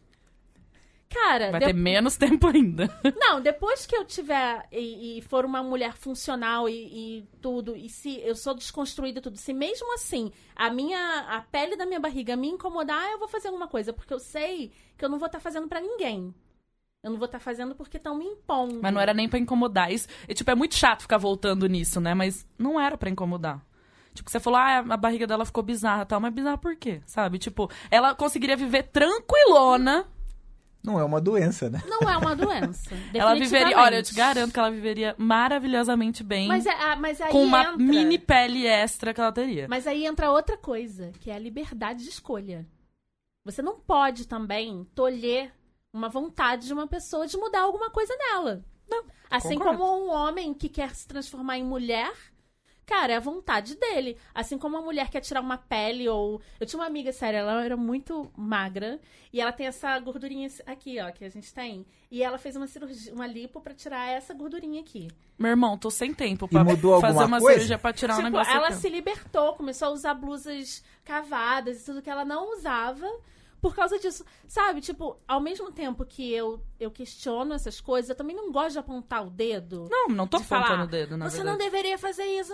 Cara, eu acho que Isso daí que Complexo. você falou, Bia, da, que não deveria ser assim. Pode ter um monte de pele no abdômen e não era pra gente se incomodar. Mas, culturalmente falando, Sim. alguém colocou na nossa cabeça Sim. que aquilo não é legal. Exatamente. É, acaba sendo uma pressão da sociedade ou do marido. Alguém De uma forma de nos outra, é pressionou a pressão. achar aquilo feio. É. Mas se a gente conseguir evoluir nos próximos 40 anos, o que, que você vai fazer da sua vida? Eu? Eu vou descansar muito. Tá, nos próximos 10 você vai continuar trabalhando mesmo, não vai ter jeito. As Mas pessoas vão assim, continuar indo lá. É, Lu, o que, que você fala pra gente sobre estatísticas de cirurgia no Brasil? O Brasil é, Como o... que- Todo mundo fala que o Brasil é o número um, né? Na verdade, o Brasil e os Estados Unidos revezam na primeira posição todo ano. Olha só. É, e são os dois que são muito destaque. O terceiro colocado não faz nem metade do que esses países fazem de plástica. Então, por exemplo, de 2010 para cá, o Brasil tem feito uma média de 1 milhão a 1 milhão e 500 cirurgias plásticas por ano. O que, que isso representa num dia? Mais de 3.500 cirurgias plásticas. Que estão acontecendo hoje foram mais de 3.500 cirurgias do dia de hoje foram cirurgias Gente, é muita plásticas. coisa. É muita coisa. E se a gente calcular que domingo ninguém opera, são mais de 4 mil a estatística. Então, assim, é e uma a coisa maioria muito dessas louca. cirurgias é, é referente a quê? As duas principais, silicone e lipoaspiração. Então, assim, é, a quantidade de procedimentos que tem no Brasil e nos Estados Unidos é uma coisa é, meio que alarmante, digamos assim. E, e mostra muito do perfil do, do brasileiro. Que a vaidade é uma coisa incrivelmente presente. E é, quando o Brasil tem 1 milhão e 200, 1 milhão e 300, os Estados Unidos tem 1 milhão e 500, 1 milhão e 600. É sempre Nossa. assim a, a Eu tô diferença. muito... E se eu não me engano, 2013 ou 2014, o Brasil passou. Foi o primeiro ano e, por enquanto, o único ano que o Brasil passou dos Estados Ano Unidos. de Copa do Mundo, né? Aquelas. Faz uma... Todo mundo queria estar bonito na Copa do Mundo, por exemplo. Eu podia ter performado melhor no Tinder se eu tivesse conhecido o Luciano na Copa do Mundo, mas não. Gente, que doideira! É, uma É quantidade muita incrível. coisa. Isso é- eu vou te falar uma outra informação da Finlândia, a palestrinha finlandesa. Manda. O que eu mais gosto dos meus amigos, eu tenho muitas qualidades que eu acho incrível neles. Eles são muito sinceros, é uma galera, tipo, ninguém fica querendo impressionar. Por exemplo, eu tive amigos que eu demorei anos pra saber o que eles faziam profissionalmente. Porque eu Caramba. gostava deles como pessoa. E pra eles o trabalho é só uma maneira de ganhar dinheiro. Que eles entram às nove, saem às quatro, porque, né, países desenvolvidos não precisam trabalhar tanto, não. Tem duas horas de almoço. e aí eles, tipo.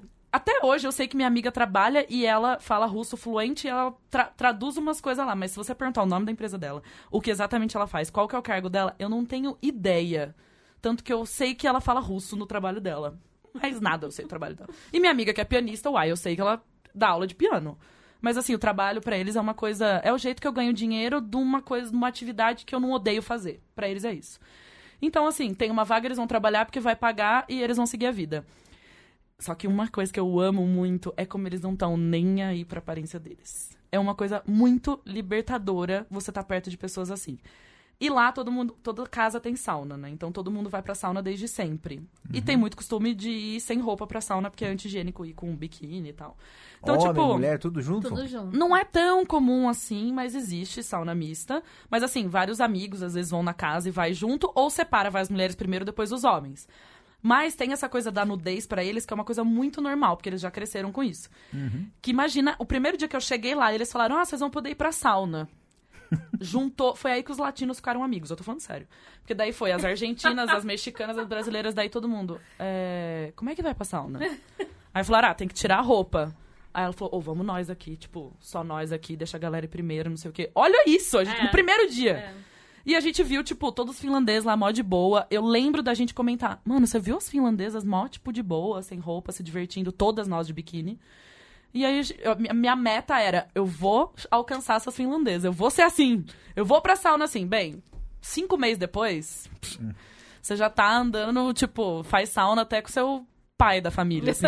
Primeira coisa, eu cheguei na família, eu lembro que eu fiquei pensando, não podia ligar pra minha mãe, que não era caro. Aí eu falei, gente, como é que eu vou fazer? Primeiro, eu não consigo me comunicar com essas pessoas. Vou ter que ir na sauna com todas essas pessoas sem roupa. e aí eu acho que eles perceberam que eu estava suando frio. E aí, tipo, eles todos foram pra sauna, depois eles ficaram apontando pra mim, tipo, vai você agora. e aí eu ficava Ah, toda hora olhando pra porta, eles vão entrar, eles vão entrar aqui, eles vão entrar aqui. Então eles têm essa coisa de, tipo, um corpo sem roupa, foda-se. Então, tipo, a gente foi viajar junto, por exemplo, todos meus amigos finlandeses. Todos eles estão, tipo, passando de cueca. Eu posso usar o banheiro agora? Não fecha a porta. Tipo, É, porque pra eles. brasileiro é muito É uma coisa assim, pirado muito nisso. normal. Mas isso, isso tem tudo a ver com, com as estatísticas de cirurgia plástica. Eu tenho né? Que que a certeza que, gente não é tem tão- um cirurgião plástico finlandês nessa vida. Então lá não, não dá pra fazer sucesso Mas- lá. É, não dá pra Independente, ah, tipo, minhas amigas, inclusive até de roupa, assim, elas falam, roupa pra gente é, tá frio, eu vou usar uma roupa de inverno. Tipo, uma pra cada, tipo, ah, eu vou estar lavando, eu preciso de outra. Mas pra que que eu preciso de uma terceira roupa? Porque depois eu já vou lavar outra, eu posso usar aquela. O sapato, eles vão comprar o sapato de inverno. Se no inverno seguinte ainda der pra usar aquele, eles vão usar. Se tiver velho, eles vão jogar fora e comprar outro. É tipo uma maneira muito prática de encarar a vida, que é como eu sou também. E são vaidosos ou não? Assim, eles gostam muito, eles não gostam do cabelo muito loiro, porque todo mundo tem aquele cabelo loiro. Então, todas as minhas amigas que têm aquele cabelo branco platinado, elas pintam ou de ruivo ou de preto. Porque todo mundo tem aquele cabelo loiro. E, E- aí eles querem ser um pouquinho diferentes.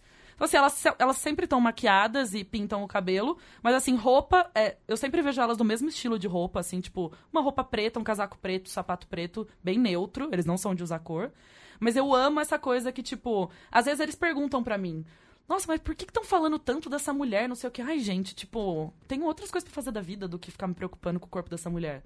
Então eles. Eu amo É, essa maneira. Que. É, é mais ou menos como eu penso. é, É. Com 40 anos. demorou pra chegar demorou, aí. Né? demorou. Isso é uma construção, gente. Sim. E Coreia do Sul? Porque eu fico bem ala- alarmada com essa cultura dos coreanos. Ele, parece que eles estão entrando numa neurose pior do que a nossa. Mas eles fazem acha? cirurgia plástica também? Bastante. Muita. Bastante. Tá entre os cinco que mais fazem. Eu acho É, que eles vão a a passar a neurose gente de em algum momento. ocidentais. Exa- aumentar olhos, né? Tipo, isso é muito bizarro, né? Essa aí chama cirurgia de ocidentalização. Pra parecer o pessoal do ocidente. Gente, é meio estranho, né? Gente. E, e se for ver os desenhos é, japoneses, Todos têm olhão. eles não têm o olho puxado como Não. oriental, né? Ah, você que me falou que tem muita publicidade no Japão de gente ocidental, né? E ela- eles usam uma lente pra aumentar o olho e tudo, mas eu pensei que a Coreia tivesse já ultrapassado o Brasil. Não, não. Não, né? É que o negócio deles é produto, não é? Produto de. Beleza? Não, é cirurgia mesmo. Eles fazem cirurgia de verdade.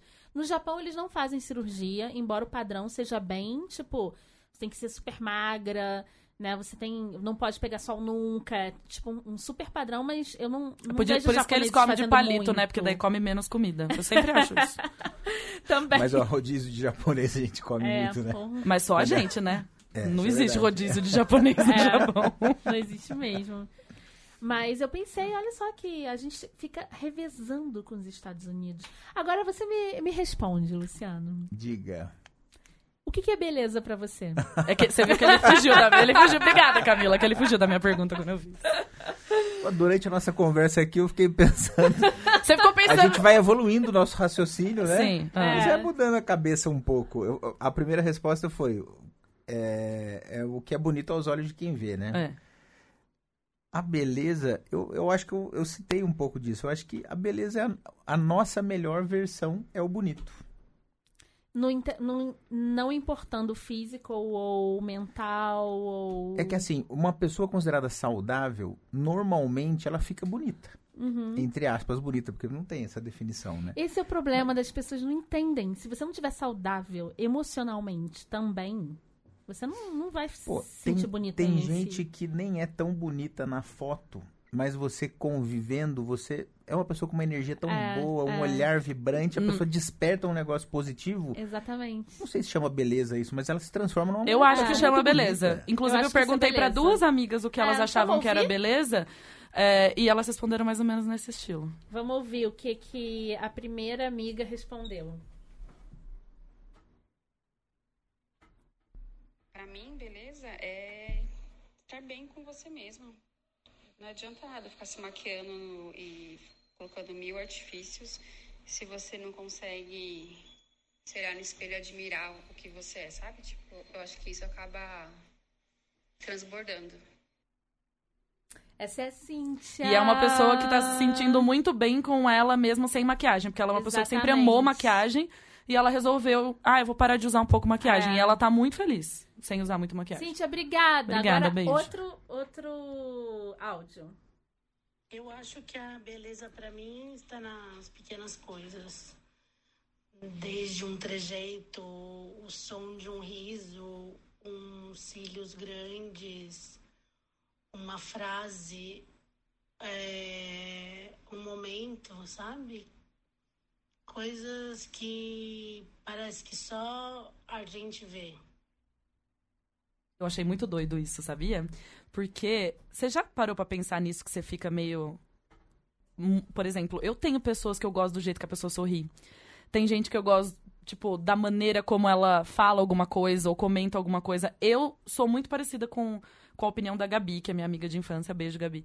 Obrigada, Gabi. E eh, eu tenho a mesma opinião que ela.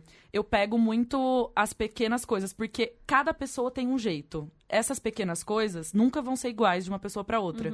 É, tem até um filme que eu adoro e eu sei que ela fala no momento. Ela fala como que a gente esquece as pessoas que a gente conhece se cada uma é tão especial do jeito que ela é. Ela fala, eu sofro muito quando eu me despeço das pessoas. Às vezes você conheceu uma pessoa aqui e foi embora, porque aquele jeito, aquela risada, daquele jeito, nunca mais ouvi de novo. É. E eu, eu tenho problema pra dizer tchau quando eu conheço as pessoas em viagem. Eu choro, faço um escândalo. Acabei de conhecer a pessoa e fico maior mal quando a pessoa vai embora. Porque eu fico, mas eu conheci e eu vi que a pessoa era daquele jeitinho especial e eu não vou mais ver ela de novo. Então eu acho que pra mim o meu conceito de beleza é muito parecido com esse. Que, Não que é fico, beleza tipo, pra você? eu acho que é isso. Eh, Quando eu olho a pessoa, tipo, eu olhei pra você. Eu não sei se a primeira coisa que eu penso é olhar, tipo, o seu rosto, a sua altura. Eu fico pensando, ele tá sorrindo, ele não tá sorrindo, ele tá falando, qual que é o tom de voz dele? O que, que ele tá fazendo com as mãos quando ele tá falando comigo? Eu olho essas coisas. É a primeira coisa que eu olho. Entendi. Porque muita gente, eu gosto de olhar no olho também da pessoa. Acho que o- o olho é uma coisa interessante. O olhar da pessoa é interessante. Mas eu acho que é isso que eu presto atenção.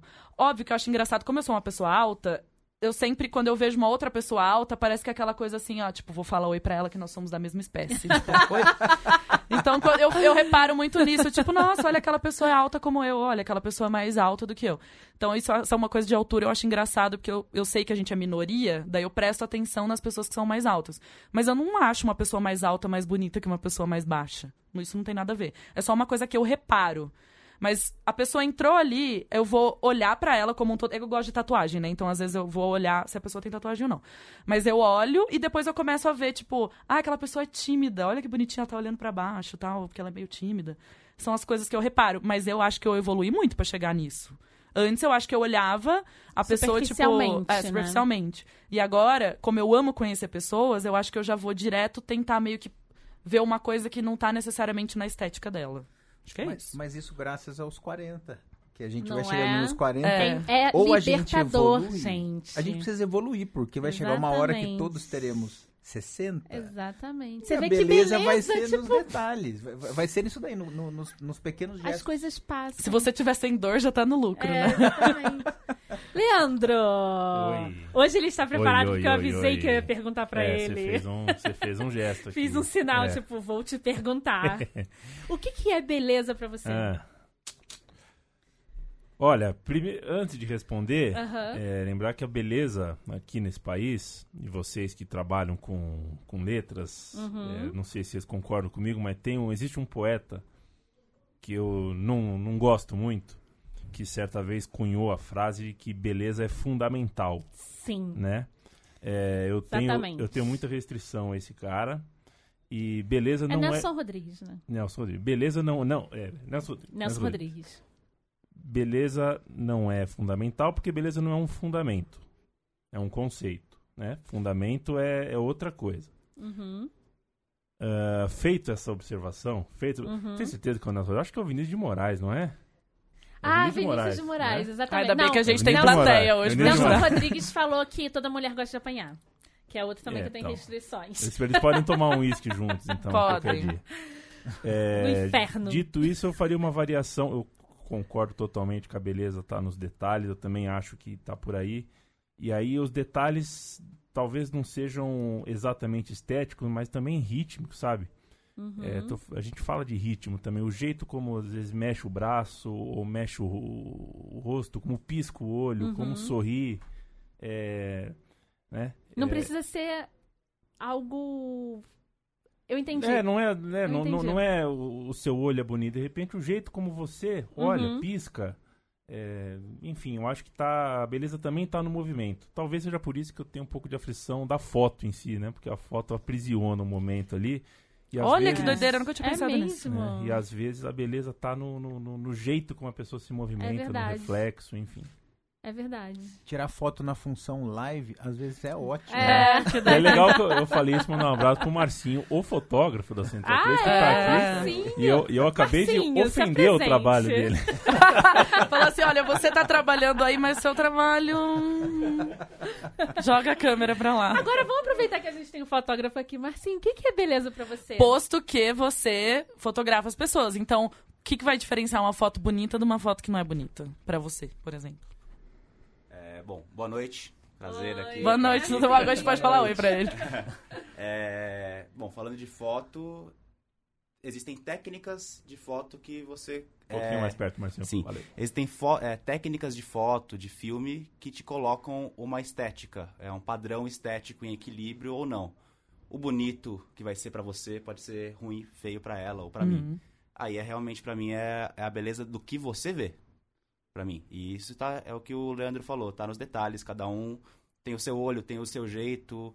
Eu acho que é muito individual do que você acha que é belo, que os tipos de beleza são infinitos, então acho que a beleza sempre existe, é plural. Mas ca- por que que... eu- Eu, eu, eu acho que a sua resposta vai ser que sim, mas que tem pessoas que são mais fáceis de fotografar que outras, ou não? Ah, existe. Existe E por que, que você acha que é isso? Que isso Não- acontece? Não é pela beleza, é pelo jeito, pelo, pelo jeito que encara a câmera, pelo, pela desenvoltura. Eu, por exemplo, tenho pavor. Não sei se você percebeu que eu quase comecei a tremer aqui. Por isso que eu... Intimidada, eu gosto disso. Porque eu gosto de fotografar e não ser fotografada. É. Então, tipo, eu tenho pânico. Na hora que vem que esse trem que rouba a alma, daí eu falo, nossa, será que é assim que as pessoas se sentem quando eu fotografo elas? Eu também prefiro fotografar ser fotografado, ainda bem que eu tô aqui desse lado, né? É, só a gente que sofreu aqui. Mas a gente vai fotografar ele, gente. É. A gente vai fazer uma foto hoje pra mostrar todo mundo. Esse detalhe do. A beleza estar nos detalhes. Quando eu me casei, é, foi em 2011, na nossa lua de mel a gente fez um passeio para ver arraias. E esse momento, quando a minha esposa, a minha esp- recém-esposa na época, né? Um beijo, meu anjo, Cíntia. Cíntia, beijo. Beijo, Cíntia. Quando ela tomou um susto quando a raia veio na direção do corpo dela, assim, e podia até abraçar a raia, ela deu um sorriso tão lindo e eu consegui capturar essa imagem na câmera. Naquele momento, daquele sorriso, eu falei: casei certo. Ai, gente! Vai Fiquei um pouco chorar, emocionada. vai chorar, chorar. Para, Camila, eu já chorei hoje. Não vou chorar de novo. Você sabe que eu tenho uma mania muito irritante. Eu acho que você nunca deve ter reparado que eu faço isso. Quando acontecem esses momentos. Eu não tô chorando! Eu já chorei bastante hoje. Quando acontecem esses momentos, eu tenho uma mania de fazer de brincadeira, porque eu sempre tento ter câmeras por perto, mas não é sempre que eu tenho. E principalmente espaço, quando eu viajo com pouca coisa, não dá pra levar a câmera. Por isso que eu sempre fico comprando câmera menor. Eu vejo uma pessoa fazendo uma coisa dessa, eu brinco, eu faço assim com a mão. Eu tenho uma amiga que sempre repara, ela fala, meu, eu casco muito bico, porque eu sei que é o momento que você queria ter uma câmera na mão. Quando eu tô em casamento e eu não gosto do fotógrafo, eu já percebo no minuto dois que eu não gosto do fotógrafo. que eu já fico olhando ele fotografar, eu falo, ai, olha que esse cara tá fotografando. E aí tá acontecendo um momento aqui, eu fico, oh, psh, oh, vai lá fotografar. tipo, você tá perdendo aquele momento. Aí eu fico brincando, eu fico tipo, ó, essa foto que você tinha que ter tirado. Porque muita gente fica, É, tipo, querendo aquela é. coisa muito. Tá vendo como beleza Ai, é gente. subjetivo? Gente, que... Tipo, eu e a Camila, a gente tem uma foto de casal hétero top, né, Camila? Ai, a gente Aquela, tem. tipo, do ensaio de casamento que o cara vai atrás da mulher e põe a mão A assim, Bia ó. me segurou por trás. Aí eu assim, falei, a gente Camila, vamos tirar essa foto de, de casal hétero no casamento. Aí eu fiz assim, ó. Porque, tipo, eu tenho pavor É. dessa foto. Tipo, você vai fazer um ensaio, você quer mostrar o quê? Que você tá muito feliz de estar aquela- com aquela pessoa. Aí você vai posar de um jeito, É. tipo, E não essa sei. foto é o pôster depois. Não, essa foto vai ficar em cima da cama, é gigantesca. Gente, a gente tem que terminar. Julie, Julie's here. Hi, Julie. Welcome to Brazil. We have friend, a friend. Uh, Say hi, friend. Julie. Hi. Julie's from United States, right? yes. Tell us something about you, Julie. Um, I just moved to New York three weeks ago, and I'm having a really fun time exploring. And uh, New York is very cool. I I Yeah. think it's like the the place I've lived where I felt most empowered as a, a woman. Like it's very safe to walk around late at night, and it's been awesome to have that personal freedom back. Yeah, it's completely different from here, right? A Julie, ela morava em São Francisco, ela acabou de se mudar pra Nova York. Eu pedi pra ela falar alguma coisa. Ela falou de como é legal essa coisa da liberdade, como ela se sente empoderada em Nova York, que ela pode andar na rua, é seguro. Eu acho que Nova York tem essa característica de deixar a gente mais, tipo, à vontade. E tem. É uma ilha tão pequena com gente tão diferente. Isso é uma coisa que eu amo mesmo de cidade grande. É, eu também. Você vai andando na rua, você vê todo tipo de pessoa possível, assim. Tipo, você vai muito pro interior, as pessoas são mais parecidas mesmo, Muito né? mais. E aí você chega numa cidade dessa e, tipo, é muita diferença. Eu amo muito. Então, agora chegou a hora da nossa pergunta final pra gente traçar o seu perfil psicológico. Olha Ele ficou um pouco nervoso. Vamos A gente vai embora. fazer isso com o Martim também. Que tal? Pode fazer. Então, você tem poucos minutos pra colocar três coisas dentro da sua mochila no apocalipse zumbi pra fugir e, e fugir pro mundo, pra sobreviver. O que, que você colocaria? Não vale gente e nem, nem animais, animal. porque já estarão com você. São só coisas materiais. Coisas materiais, objetos. Três. Caramba. Quanto tempo eu tenho pra responder? Na É, hora. É imediatamente. É, você não pode pensar muito, na verdade. O zumbi, na verdade, ele já tá ali na porta. Todas as pessoas que eu amo vão estar comigo. Vão. Caramba, eu não consigo imaginar muita coisa. Você não quer nem. De... Ah, a Camila não deixou eu influenciar. Fala, não influencia. Fala qualquer coisa. Coisas materiais. Uhum. Eu, eu só. Bom, eu vou embora pra sempre. Nunca mais você vai ver sua casa. Você vai ter que ser nômade. Você vai ter que se defender de zumbi. Você não quer Para levar de nada? influenciar. Para de influenciar. Caramba, eu, eu. Como tá tendo um apocalipse, a gente precisa fugir, eu não Sim. penso em levar nada. Só o que eu- as pessoas que eu amo. Você sai correndo Cara, é a nada? primeira pessoa Eu, que fala isso. Nunca a gente teve essa resposta. Nunca. Caramba, que bom. Você não é uma pessoa materialista. Mas Não, não, não, quero te influenciar, Marcinho, mas o que, que você levaria? São Três três, coisas. A câmera. Uma das primeiras coisas que as pessoas pegam são as fotos, inclusive, né? Em tra- grandes Ah, é tragédias. verdade. São Hiroshima, por exemplo, a galera foi buscando foto de família. Mas eu levaria música, um livro e um prato de arroz feijão. Muito bom. Vou, Tá vou perguntar pra. Julie. Gostei. Julie. Julie, Julie. responde. We always ask our guests one Yeah. question, Mm-hmm. and that's the way we kind of ma- put their profile together, like Uh-huh. as a person, as a human being. So the zom- the zombie apocalypse is like here Yeah. already. Now. So you need to bring only three things in your bag. So you kind of have to just like right now, just Mm-hmm. Yeah. leave this place and get three things and put in a bag. Yeah. Which of these things you like? What would you take? Um, duct tape. Uh, scissors. Uh, uh, like a photo of my family. Ah. I think. Yeah. That was that was really good. N- no one here. I think we got like we've got É, like twenty four guests or something. No one. Well, he said he's not going to take anything. Yeah. He just wants the people he loves. faster. Yeah. And no one has ever answered what you just said. Ela vai levar tipo, como chama aquele aquela fitona? Tipo uma fitona, tipo fita isolante. Silver algum- tape. Silver tape, obrigado. É, uma, um, um par de tesouras e uma foto da família dela. Thank you, Julie. Thank you. Thank you. Achei ótima a resposta da Julie, Também. porque eu não pensei na Eu foto. não pensei na, no silver tape, é muito útil. Vai amarrar o zumbi? Não, o silver tape resolve a Você vida. pode colar coisa que quebrar, tipo, se sua faca quebrar, É. você pode. Ah, Você pode prender um zumbi com silver tape. Pode Gente, mesmo. obrigada, Luciano, por um você ter prazer. vindo. Obrigada. sério. Muito obrigada mesmo. A gente ficou muito feliz. A gente quer manter contato e te trazer sempre que você puder pra falar sobre essas coisas. E se você, depois dessa conversa que a gente. Que nós somos pessoas muito malucas. E você, tipo, pensar depois em tudo isso que a gente falou e você tiver ideias, daí você vem falar com a gente de novo. Excelente. Porque como as suas pacientes são, gostam muito de cirurgia plástica e nós claramente não, às vezes a gente pode ter trazido aí uma nova visão pra você. Gente, não estou cuspindo para o alto. É, pode ser, agora a Camila já tem o contato dele, não, vou falar nada se ela quiser ir lá, juro, não tem problema nenhum com isso. Então tá, brigadão. Tchau, gente. Tchau. Tchau.